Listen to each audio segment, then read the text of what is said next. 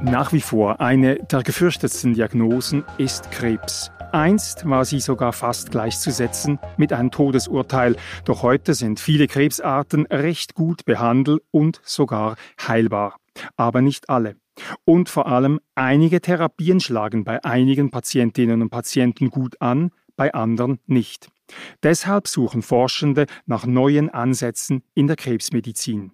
Im sogenannten Tumor Profiler Projekt bündeln Forscherinnen und Kliniker der Universität Zürich, der ETH Zürich sowie des Universitätsspitals Basel ihre Kräfte, um neue Wege in der Erforschung und Behandlung von Krebs zu finden. Wir betrachten heute etwas genauer, was dieses Tumor Profiler Projekt ist und wohin es die Medizin führen wird. Willkommen zu der neuen Folge von Daten, Diagnosen Durchbrüche. Mein Name ist Beat Glocker. Ursprünglich bin ich Mikrobiologe, bin aber seit vielen Jahren als Wissenschaftsjournalist aktiv. Mit mir diskutieren Frau Professor Beatrice Beck-Schimmer. Sie ist Direktorin der Universitären Medizin Zürich, UMZH, und Professorin für Anästhesiologie an der Universität Zürich. Die UMZH ist das Netzwerk der Universität Zürich, der ETH Zürich und der vier universitären Spitäler des Kantons Zürich, also das Universitätsspital in Zürich, das Kinderspital, die Klinik Balgrist und die Psychiatrische Universitätsklinik. Mit dabei ist heute auch Herr Professor Andreas Wicki. Er ist Professor für Onkologie an der Universität Zürich.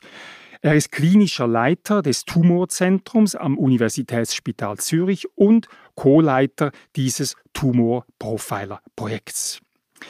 Herr Wicki, in der letzten Folge dieses Podcasts haben wir Andrea Fleischmann zu Gast gehabt. Sie ist Patientin bei Ihnen. Sie litt an einem schwarzen Hautkrebs, an einem sogenannten Melanom. Sie hatte verschiedene Therapien durchlaufen mit nicht ganz zufriedenstellenden Erfolgen. Dann wurde sie Teil im Rahmen des Projekts Tumor Profiler. Was konnten Sie, Frau Fleischmann, Neues, Zusätzliches noch bieten? Ich glaube, wichtig ähm, ist, dass man sieht, dass Tumor sehr viele verschiedene Erkrankungen sind. Und auch schwarzer Hautkrebs, obwohl es einen Namen hat, sind eigentlich ganz viele verschiedene Erkrankungen, die sich darunter verbergen. Und bisher haben wir da nur an der Oberfläche gekratzt und gesagt, ja, ist ein schwarzer Hautkrebs, hat vielleicht die eine oder andere Veränderung im Erbgut.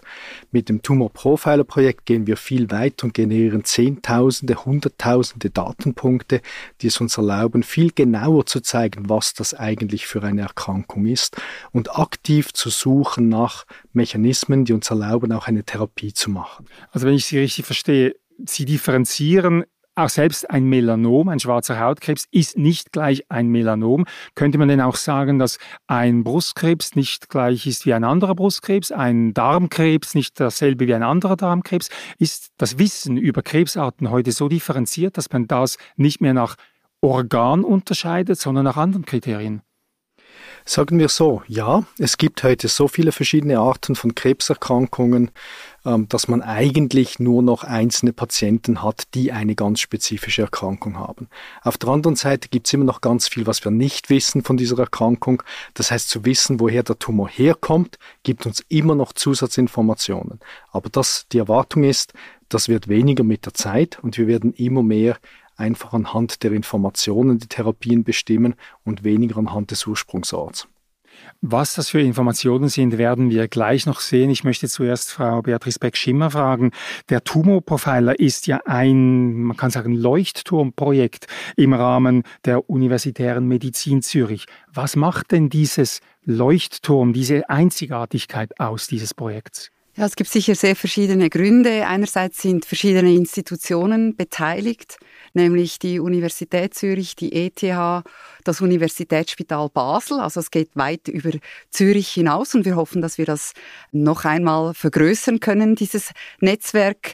Dann die verschiedenen Fachbereiche, die zusammenarbeiten, also im Grundlagenbereich, im klinischen Bereich, die verschiedenen Spezialistinnen und Spezialisten, die zusammenkommen.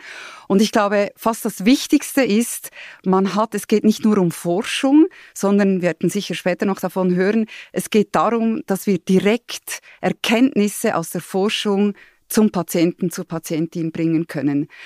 Gleichzeitig sammeln wir sehr viele Daten, die wir zu einem späteren Zeitpunkt verarbeiten können. Aber ich glaube, das ist wirklich das Ziel der universitären Medizin im Rahmen der Strategie, die wir definiert haben, die Präzisionsmedizin, die Präzisionsonkologie, dass wir also ganz individuell Patientinnen und Patienten behandeln können. Eben im Zentrum und das Ziel ist immer noch, den Patientinnen und Patienten zu helfen.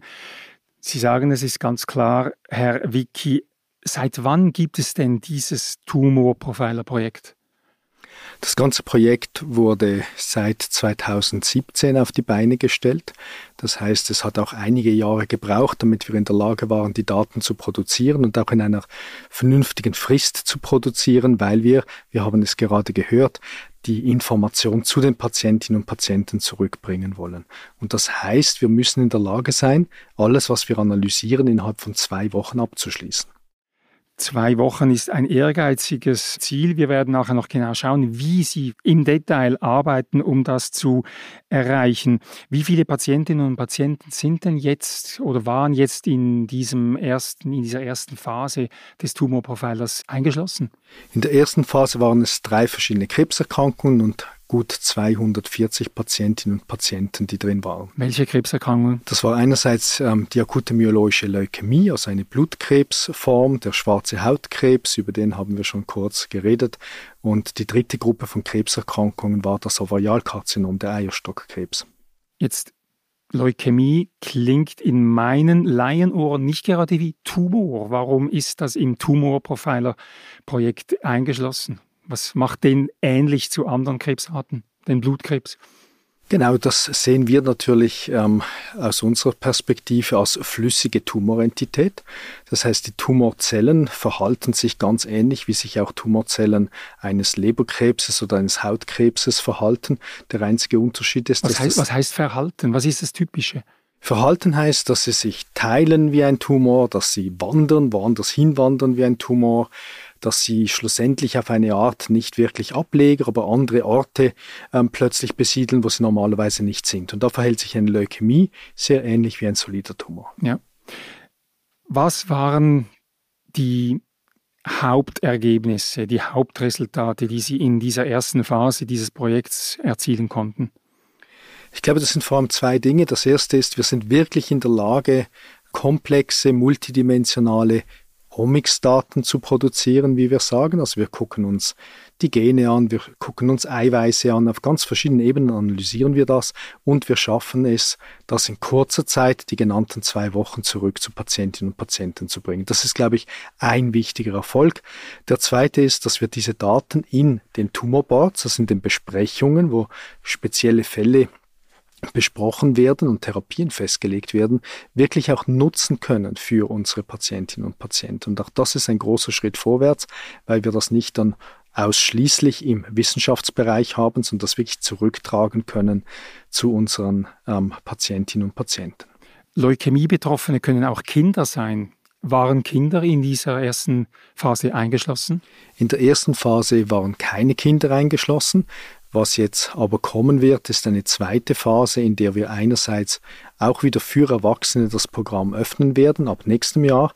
Und auf der anderen Seite haben wir eine Kollaboration mit dem Kinderspital in Zürich, die ein Teil ihrer Programme ebenfalls mit Profiler ähm, zusammenfügen werden, sodass wir dann zum ersten Mal auch für Kinder ein gewisses Angebot haben werden. Frau Beck-Schimmer, die Universitäre Medizin Zürich ist ja eigentlich der Geldbeschaffer, auch für solche Projekte. Und das ist eines der Leuchtturmprojekte. Wie beurteilen Sie die ersten Erfolge dieser ersten, was sind das jetzt, gut äh, fünf, sechs Jahre?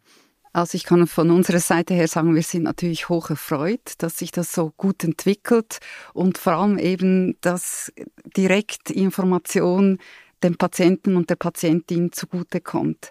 Das ist vielleicht dann im Big Data Bereich, eben wenn man die weiteren Daten analysiert, das ist dann äh, ein bisschen weiter entfernt.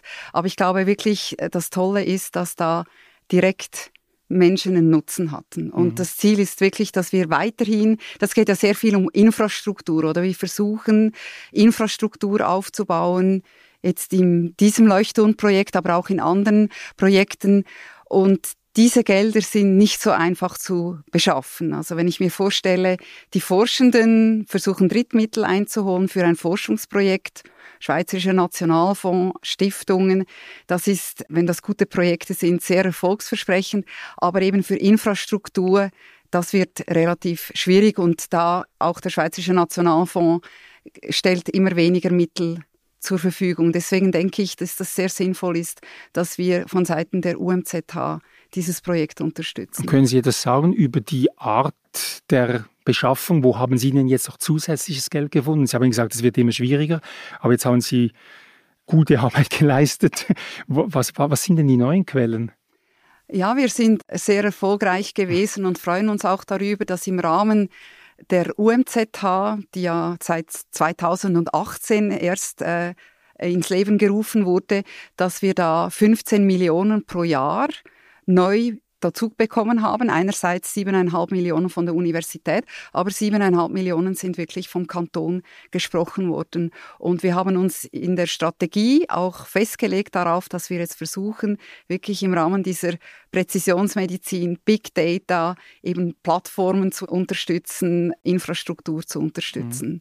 Und da sind wir sehr privilegiert, das muss man auch immer wieder sagen. Wir sind da dem Kanton auch sehr äh, dankbar. Aber sie bekommen auch etwas zurück. Auf jeden Fall. Gehen wir noch was zurück so zum medizinischen, Herr Wicki. Sie haben eben gesagt, die Krebsarten unterscheiden sich nicht so sehr, wo sie entstehen, schon auch, aber innerhalb eines Organs können sie sich auch unterscheiden. Was sind denn die Unterschiede von Krebs zu Krebs? Sie haben auch gesagt, Sie generieren viele Daten. Was werten Sie aus an diesen Krebstypen? Es ist ja so, dass ähm, die ganze Entwicklung des Menschen wird schlussendlich unter anderem vom Erbgut bestimmt. Das heißt, das Erbgut legt fest, wie eine Augenzelle funktioniert oder wie eine Zelle im Knie funktionieren soll. Und die haben alle dasselbe Programm. Bei Tumoren ist das anders, das heißt, wir haben plötzlich Zellen, die ein anderes Programm halten. Das heißt, die haben dann nicht mehr die gleichen Eigenschaften, sie machen nicht das, was sie tun sollten, sondern sie entwickeln eine Art Individualität und fangen an, neue Funktionen zu erwerben. Und das bei Tumoren eben sehr ausgeprägt. Das heißt, wenn man zum Beispiel Ableger hat an verschiedenen Orten und dort reinschaut, dann wird das Erbgut an einem Ort ein anderes sein als am anderen Ort. Also sehr, sehr viel Individualität oder Heterogenität, wie man sagt, bei dieser Erkrankung. Und die Gene sind nur ein Teil, weil über das hinweg ähm, bekommen wir dann auch Informationen aus den Proteinen, den Signalwegen der Zelle. Also wenn Zellen miteinander reden, dann brauchen sie Proteine, um sich auszutauschen. Und das ist etwas, was man klassischerweise nicht groß angeschaut hat, aber was jetzt auch immer mehr in den Fokus rückt und uns hilft, dann auch die entsprechenden Therapien anzupassen. Ist das eine richtige Erweiterung des Fokus, die wir mit diesem Projekt machen können? Es sind ja sehr viele Disziplinen, glaube ich, sieben habe ich im Kopf, sind da äh, vereint in diesem Projekt, etwa über 100 Forschende. Und, und Frau Bergschimmer hat es gesagt, es ist eine riesige Zusammenarbeit. Wenn wir jetzt aber ganz konkret mal schauen, eine Patientin, wie Frau Fleischmann, die wir letztes Mal zu Gast hatten, kommt zu Ihnen. Was nehmen Sie an Proben, an Material, um diese Informationen zu beschaffen, nach denen Sie suchen in diesen Tumorzellen? Das ganze ähm, Programm ist so gebaut, dass es keinen großen Unterschied gibt zur Routinebehandlung. Das heißt, man kommt, es wird Gewebe entnommen, so wie man das sonst auch machen würde. Der Unterschied ist aber, die Analysen, die man auf dem Gewebe macht, sind sehr tiefgehend im Vergleich zu dem, was man normalerweise macht. Das heißt, statt dass man nur einen kleinen Teil des Gewebes nutzt, nutzt man viel mehr, um mehr Informationen zu generieren auf verschiedenen technologischen Plattformen. Als Patientin oder als Patient merke ich gar nicht so einen großen Unterschied. Ich werde natürlich gefragt, will ich mitmachen, ja oder nein. Ich werde aufgeklärt, was das heißt, aber de facto, was man wirklich erlebt im Alltag, ist eine Probenentnahme, so wie man das sonst auch hat. Und das Zweite ist, dass man irgendwann ein Gespräch hat mit dem behandelnden Arzt, mhm. der einem erklärt, was man gefunden hat. Jetzt würde mich technisch-wissenschaftlich noch interessieren. Wo geht dann die Probe hin? Sie reden von verschiedenen Plattformen, von verschiedenen medizinischen Disziplinen. Frau Beckschimmer hat gesagt, innerhalb von zwei Wochen wollen wir eine Therapieempfehlung, auf die wir mit unserem medizinischen Fachverstand selbst nicht gekommen wären. Was passiert jetzt mit dieser Probe? Wo geht die hin?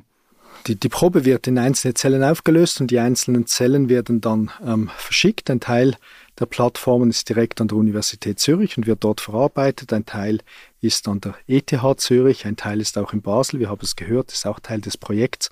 Und die verschiedenen Standorte produzieren die Daten und die werden dann zentral wieder an einem Ort zusammengeführt, damit man dann eben die Analyse und die Therapievorhersage machen kann. Aber das Gewebe wird wirklich verschickt, das ist eine kleine Schweizreise, was das macht. Und das muss ja schnell gehen, also wird das irgendwie von Kurieren gebracht? Oder ja, wie? Das, das ist ein Kurierdienst, ja. der ganz ähm, spezifisch das Gewebe nur von A nach B bringt. Ja, und solche Dinge sind eben auch in dieser Infrastruktur und wie es Frau Beck-Schimmer gesagt hat, solche Wege muss man aufbauen, organisieren, äh, prüfen und in Betrieb halten. Jetzt geht die Information zurück von diesen verteilten Kompetenzzentren. Wer kriegt die Information? Da gibt es ja eine spezielle sag ich, Einheit oder Institution, die das kriegt. Die Daten kommen zurück auf eine Plattform, die von der ETH betrieben wird. Das ist Leonhard Med. Und dann werden auf dieser Plattform werden die Analysen mit den verschiedenen Gruppen dann effektiv gemacht und es gibt dann auch ein Treffen der Wissenschaftler zusammen mit den Ärzten, die sich diese Daten anschauen und dann überlegen, was für Schlussfolgerungen sollten wir daraus ziehen. Also mit Verlaub, wenn ich, wenn ich höre, ein Treffen mit verschiedenen, das klingt für mich so irgendwie schon ein bisschen träge, aber gleichzeitig höre ich, dass es ein sehr schneller Prozess ist. Wie, wie ist denn das möglich? Äh, sitzen die Leute um einen Tisch? Ist es eine Online-Diskussion? Wie kann man diese Geschwindigkeit, diese Präzision, diese enorme Datenauswertung. Sie haben gesagt, von 40.000 und mehr Informationspunkte. Wie kann man das auswerten? Ich, ich sehe da ein, ein träges Gremium, das tagt. Aber so kann es nicht sein, oder? Ja, täuschen Sie sich da nicht. oder die, die ganzen Prozesse sind natürlich gestreamlined. Das heißt, jeder weiß, was er oder sie wo zu tun hat. Es gibt die Fristen, bis wann man welche Daten abgeben muss. Und das erwähnte Gremium, das trifft sich fix jede Woche. Ja, das wird also nicht zusammengerufen, um eine Probe zu diskutieren, sondern wird jede Woche wird alles, was da ist, wird besprochen und dann geht das dann nachher wieder zurück eben in die Klinik und wird dort dann für die Therapievorhersage gebraucht. Das ist alles durchgetaktet, sonst würde das nicht funktionieren. Mhm. Bevor wir zu den Therapievorhersagen oder Vorschlägen kommen, noch eine Frage an Frau Beck-Schimmer. Es geht ja um viele Daten, riesige Daten und wir haben schon mal in einem Gespräch über auch ein bisschen Skepsis von Leuten geredet, was Datenspenden Ende anbetrifft, ich möchte es einfach in diesem Gespräch nochmals sagen, wie kann die UMZH auch die Sicherheit, die Vertraulichkeit dieser Daten den Patientinnen und Patienten zusichern? Ja, das ist etwas ganz Wichtiges, was natürlich auf nationaler Ebene geregelt ist, je nachdem dann auch nochmal auf kantonaler Ebene. Also das beginnt mit dem ersten Schritt, dass man fragt, die Patientinnen und Patienten, oder eben, das können auch Gesunde sein, wenn man die in die Studien einschließt, ob sie einverstanden sind. Die müssen ein Dokument unterschreiben und nachher stellen wir natürlich sicher, dass die Daten, wir haben das gehört, auf Leonard Med in einer Cloud sind oder auf einer Plattform, die wirklich äh, hochgeschützt ist. Es gibt von diesen Biomed IT Nodes, wie die heißen, gibt es drei in der Schweiz und Zürich, die ETH hat eine solche Plattform. Und ich glaube, da kann man jetzt wirklich vertrauen, dass, das, dass mhm. wir da auf der sicheren Seite sind. Man muss auch sagen, wenn man schaut in den Spitälern, wie viele Leute unterschreiben einen Generalkonsent, da sind wir zum Teil je nach Spital, nach Universitätsspital, fast bei 90 Prozent. Also das heißt, ähm, das zeigt auch, dass da ein gewisses Vertrauen da ist. Jetzt, ich habe noch Leonard mit erwähnt. Ich glaube, in diesem Gespräch ist der Begriff vorher nicht gefallen.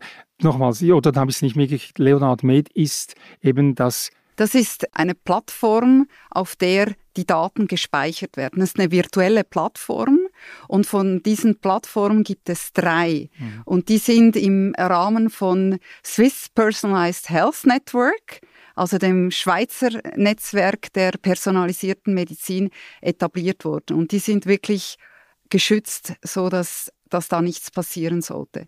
Ich kann vielleicht noch ergänzen, es gibt spezielle Regeln für das. Das heißt, Plattformen, die klinische Daten speichern, haben spezielle Auflagen und diese Plattformen erfüllen all diese Auflagen, damit wir dort ein möglichst hohes Sicherheitsniveau für die Daten haben. Mhm. Ich wechsle wieder eigentlich so die Eindringtiefe ins Thema, gehen wir wieder zurück zur Patientin, zum Patienten.